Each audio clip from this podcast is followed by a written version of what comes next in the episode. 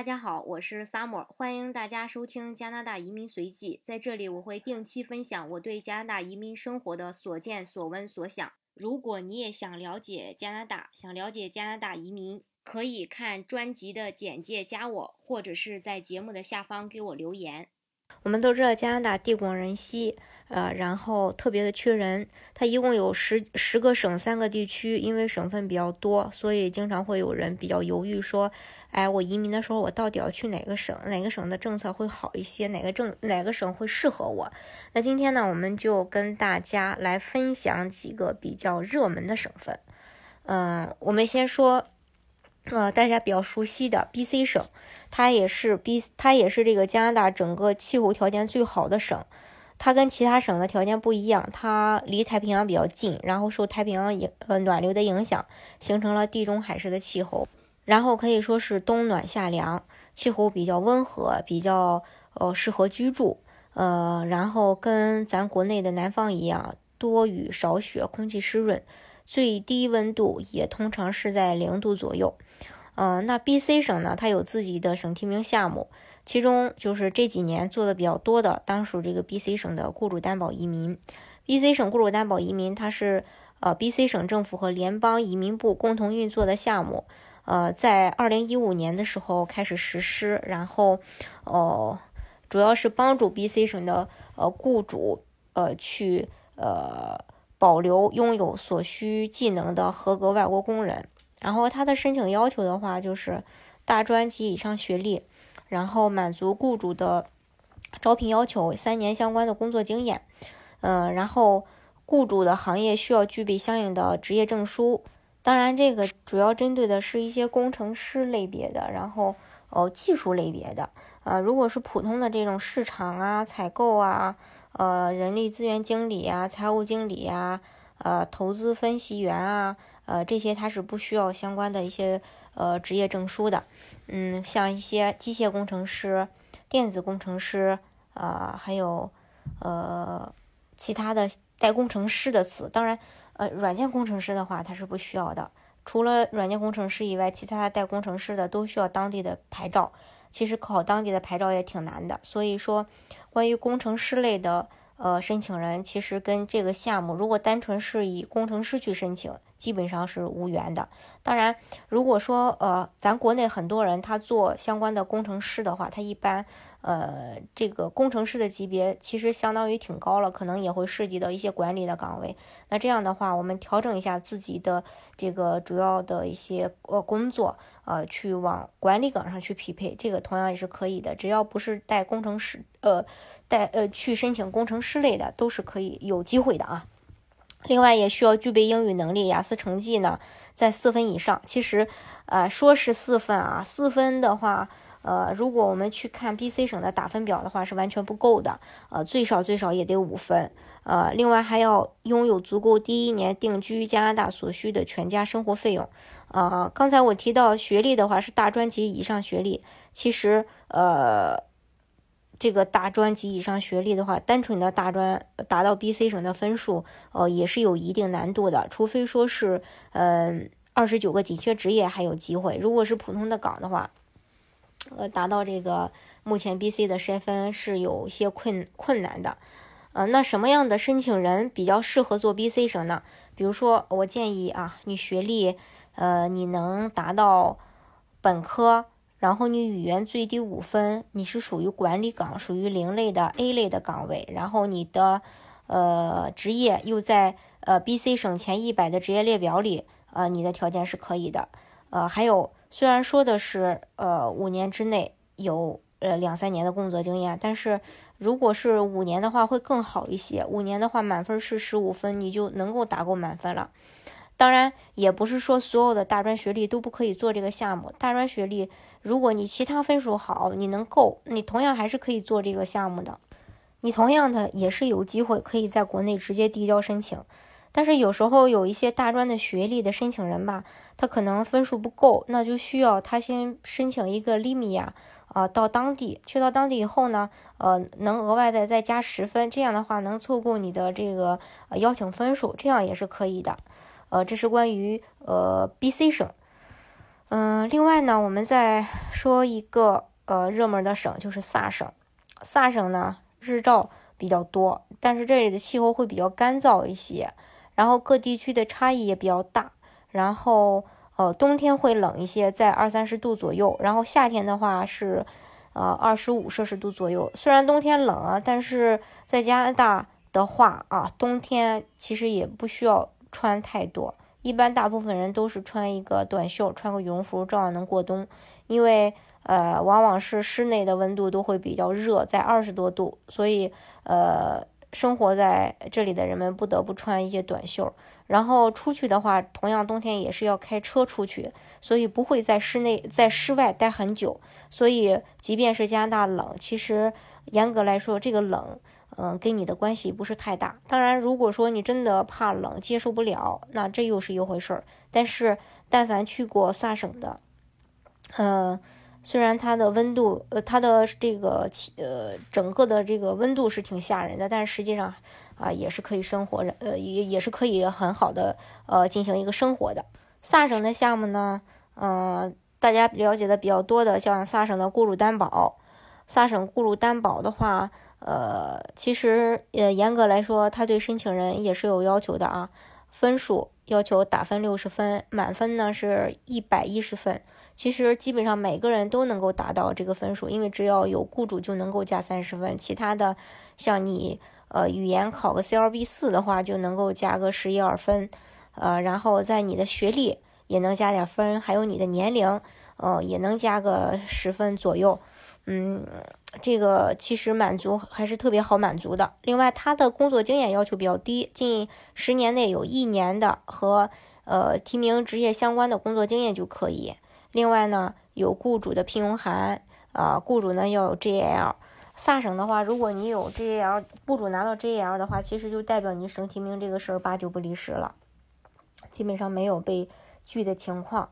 嗯，萨省的要求相对来说比 BC 省要低很多，啊，比较适合一些什么样的申请人呢？语言又考不了太多，呃，然后学历又不是特别高，呃，然后呃，就是想拿个身份，呃，过渡一下的，呃，就是拿到身份以后，可能在萨省待一段时间以后就去他去其他省了，然后做其他省条件又不够的这类申请人，会比较适合做萨省。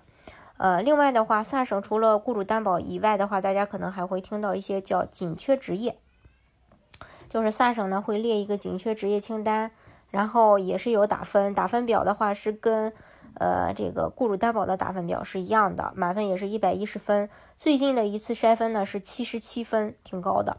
什么样的人才能够达到呃这个七十七分啊？你看。呃，满分是一百一十分，如果是俄呃法语呃满分的话，能够加十分。还有就是雇主的话是加十分，那我们去掉这四十分，剩下的呢，一一百一减四十，那就是七十。也就是说，剩下的打分你要全是满分，你才有机会做萨省的紧缺。这个可能会比较更适合一些。呃，跟萨省有一定关联系的，比如说亲属在那边能额外再加点分，然后本身在加拿大的，然后又比较年轻的，工作经验又又能够达到要求的这类申请人，才有机会做紧缺，否则的话，呃，你是做不了紧缺的。当然，也有很多申请人他不死心，嗯，他的分数呃会在六十多分，然后他想说，哎，我我走一走那个萨省的紧缺职业，看看我分数到底能不能够捞到。那这个分数呢，其实，哎呀。每次捞分都会在变，如果说你六十分左右刚出头，你要你就去这个做这个紧缺职业，说实话机会特别的渺茫，还不如说去考虑一下其他的项目。这是关于呃萨省。那接下来呢，我们再说一下安省。安省呢，它虽然没有温哥华那么宜居，但是四季比较分明，冬天也是呃冬天冷会下雪，然后。嗯，夏天的话也比较热，也能到三十度以上。呃，安省的话是加拿大，呃，可以说是一个移民大省。啊，还有就是安省的多伦多是加拿大呃最大的城市，然后也有特别多的华人，也是也是加拿大的华人聚集呃大地。那安省的项目呢，其实也有很多种。最常见的就是雇主担保。大家了解它这个项目的雇主担保的一个火点、火热点，就是说它对语言没有特别的要求。像其他省的雇主担保，它对语言呢是有一定的额外的要求。比如说，呃，其他省对语言可能会要求考个 CLB 四，有的省也会要求考个 CLB 五，但是安省没有这样的要求。只要你五年内有两年的相关工作经验，高中及以上学历，然后在当地有雇主担保你。当然，有些职位也是受安省监管的，也是必须有相关的资格证书的。这个加拿大呃所有的省都是这种要求，呃，就是对一些特殊的职业要需要当地的执照，甚至说在本省的一些执照。这个就是特殊行业的人一定要留意一下自己的职业到底是不是呃加拿大本地。需要的一个执照的一个行业，安省虽然不需要语言吧，但是这种好时机，呃，已所剩的时间也不多了。在去年的时候，去年大概是九月份的时候，安省就说针对这个安省雇主担保，呃，类别，呃，要进行调整政策，要加一个 UR 打分，呃，大家都在推推测啊，UR 打分里面肯定会有对语言的一个要求。虽然这个政策现在还没出台吧，但是今年。呃，按照他们的计划是要出台这个相关的政策的。嗯，当然，如果是说现在去在做这个安省雇主担保，大家可能会问说来不来得及？呃，还是有机会的。但是呢，这个机会呢也是留给有准备的人的。你不要看着说现在还没呃放名额，你就说哎，我再等等吧。我们随时随地都要准备着放名额，而且放名额的话，他也不会提前好多天告诉你。他可能就只会提前个一天左右，呃，才告诉你。所以说早做准备，呃，对那些英语不是特别好的人来说，这个是非常有必要的。安省除了这种常规的雇主担保，还有紧缺的一些行业。紧缺的行业呢，比如说一些护理类的一些卡车司机呀，啊，就是需要一些劳动力的这种，嗯，他也是可以去申请的。但是呢，他是要先在当地工作九个月，九个月以后才可以递交申请。另外还有，呃，安省的硕博通道，啊，国际留学生类别、优才类别等等。嗯，这是关于安省。呃，说完安省呢，我们再说一下，呃，加拿大比较特殊的一个省份——魁北克。魁北克呢，嗯，是说法语区，是说法语的。呃，另外的话。魁北克的气候就是一月会最冷，七月最热。平均气温的话，最冷的时候是还好，零下十点四度左右。嗯，然后平均的最低气温是零下十四点九。当然，嗯，我这么说大家可能会喷我，我说的是平均的，并不说指的是某一天，呃，是最冷的。当然，呃，你这样平均下来，最冷的一最冷的温度肯定不是说零下十四点九度。还是同样的，跟萨省的思路是一样，大家不会常常，嗯，待在室外，大家都会待在室内，室内是特别暖和的。嗯，魁北克的话，目前就是比较好的政策的，就是魁北克的投资移民，但是对申请人也是有很严格的一个要求的。看着要求不高，实际上对申请人的要求是超高的。首先，二百万加币的净资产，我想这个资产的话。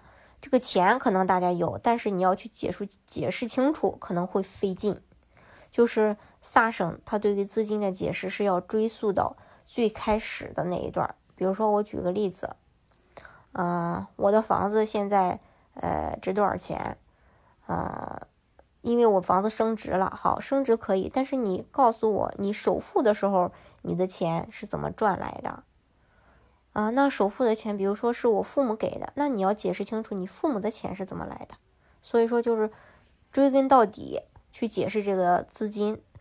呃，当然有些人他可能也满足要求，但是还有另一个点考核点也来了，就说五年当中至少有两年的管理经验。他的申请要求上可能会要求了说企业主也可以，然后管理层也可以，但实际上，嗯，在很多的案例操作当中，企业主。达到这个税税务的要求就比较难，因为我们都都懂，在国内嘛，这个企业有的交税，有的不交税的。高管，高管的话定义也是要看你的薪资，看你的个税，看你的整体的收入。一呃，所以哎呀，就如果是说这种私企的高管，其实呃也没有那么的，就是关于这个自身薪资这方面没有那么的规范，可能嗯也不是那么的合适，就人群可能会也比较少。但是像在国企的一些人，在外企的一些人可能会更适合一些。呃，真正的实际案例当中，呃，高管会比企业主要多很多。所以企业主基本上其实希不就是没有，呃，太大的希望。投资额的话分两种，一个是全额投资，投一百二十万加币，五年以后无息返还。呃，还有一个呃，贷款投资，就是投资三十五万加币，作为五年的利贷款利息，一次性支付不返还。嗯，这是关于呃魁北克。魁北克当然也有其他的 PQ 留学移民啊，一些其他的技术移民啊，但是呢，我不是特别看好这些项目。另外还有大家提到的那个自雇，魁北克的自雇，魁北克的自雇其实时间特别长的，啊，六到七八年吧才能拿到身份。还有像嗯 PQ 留学移民这种的话，政策也会经常去调整。嗯，还有像技术移民也是一样，而且它变证的时候还容易特别一刀切，所以对很多申请人来说就比较难受。如果是求稳求快的，我不建议大家去申请这些项目。你不知道哪天你你被一刀切了，你不知道哪天呃条件又变了，你不符合了，这是很关键的一点。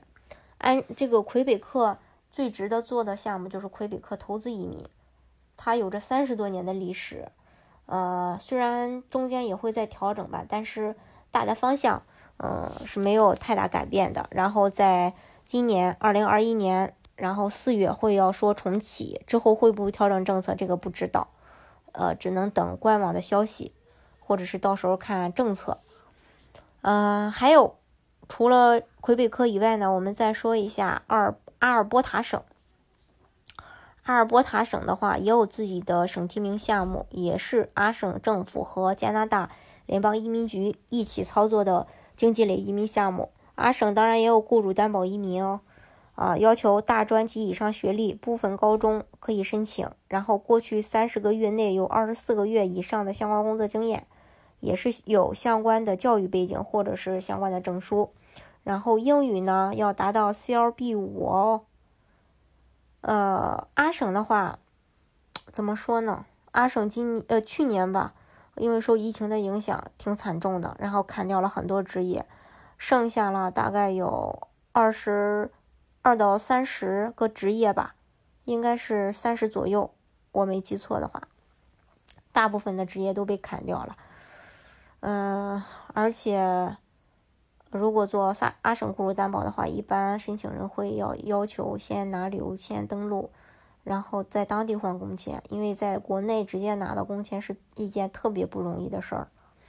那要不要做这个省？大家你就你们就自己考虑一下吧。从申请人的角度来说，能在国内申请一步到位，那肯定是最好的。那不能一步到位，你最起码你要。可以在国内有递交移民申请的机会，等你省提名通过了，你再过去。因为省提名通过了，如果，呃，你能开无犯罪记录，然后能体检能过，然后没有什么其他的一些呃不好的政治背景啊或者什么的，基本上联邦都可以过。嗯，会比较能看到希望。阿省的话，你要先拿旅游签过去，旅游签过去以后，雇主要给你申请利免，利免什么时候过这个还不一定呢，因为。我有一些粉丝，然后也向我反映了，说，呃，今年是二零二一年，他在二零二零年的时候就跟我说过，他好像是在二零一九年还是二零一八年的时候交的立面，到现在还没信儿呢，所以就感觉嗯比较着急，但是着急没办法，他不给你批，你只能等着，这就是阿省目前的政策，其他省还好，其他省的话还都是非常不错的。批的速度也算是正常的，基本上没有受疫情的影响，没有影响太大。另外再说一个省，叫做曼省。曼省的话，大家了解对曼省了解比较多的话，可能是曼省的留学移民。曼省的话，气候属于大陆性气候，冬季比较长，夏季比较热，也是加拿大日照时间最长的省份。温尼伯的话，夏天的温度二十五到二十六，然后冬天的话也得二三十度吧。呃，另外的话，嗯，曼省的留学移民比较适合那些年比较年轻的申请人，如果年龄挺大的话。想要去做这个项目，其实也挺曲折的。虽然说你最后有可能会拿到身份，但是过程会比较漫长，比较考验人的这个心理。心理素质不好的，我就不建议你去做。啊，当然，如果说实在是没有太多的积蓄，然后你条件还有符合这个曼省的一些要求，也可以去尝试一下。呃，这是关于曼省。另外呢，我们再说一下海洋四省。海洋四省。大家了解的比较多的就是大西洋的试点移民计划。大西洋的试点移民计划从二零一七年呃推出以来，呃，从数据上来看，其实取得了很不错的效果，以至于后来联邦嗯看到了这个呃大西洋试点的一些成果，相继又推出了其他的一些试点项目，比如说呃北方及偏远地区的 INRP 试点移民计划。另外还有像农业试点移民计划、联邦护工、联邦保姆类的这种移民的试点计划，但是因为疫情吧，呃，在联邦阶段审核的时间会比以前要长一些了。但是有些职业该批还是批。呃，去年的时候，呃，去年应该说是下半年以后，速度慢慢有有在提升，但是上半年的话，呃，或中间那那个时候的话，速度其实挺慢的。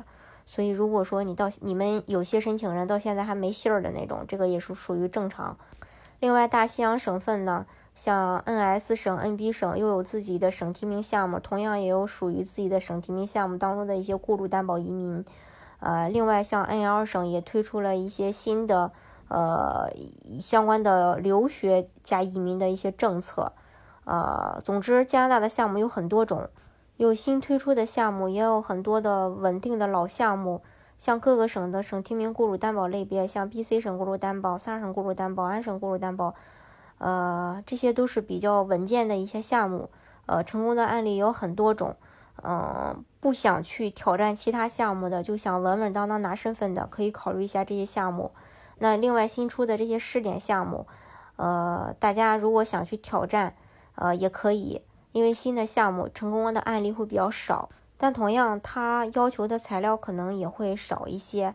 当然，不好的点也会存在，就是说，因为成功案例少，可能你就成了小白鼠。总之吧，每个项目都有自己的一个优劣势，稳稳当当的呢，你肯定是这种老老派的项目会好。那如果说考虑成本的话，那这些新项目大家也可以去尝试。好，今天的节目呢，就给大家分享到这里。大家如果想具体的了解加拿大的移民政策的话，可以看专辑的简介加我，或者是在节目的下方给我留言。本人深耕移民多年，已经帮助很多家庭成功拿到身份。啊，如果想去了解加拿大移民的话，大家也可以加我，我都可以给到你们最专业的指导。同时，也非常期待我们能够相遇。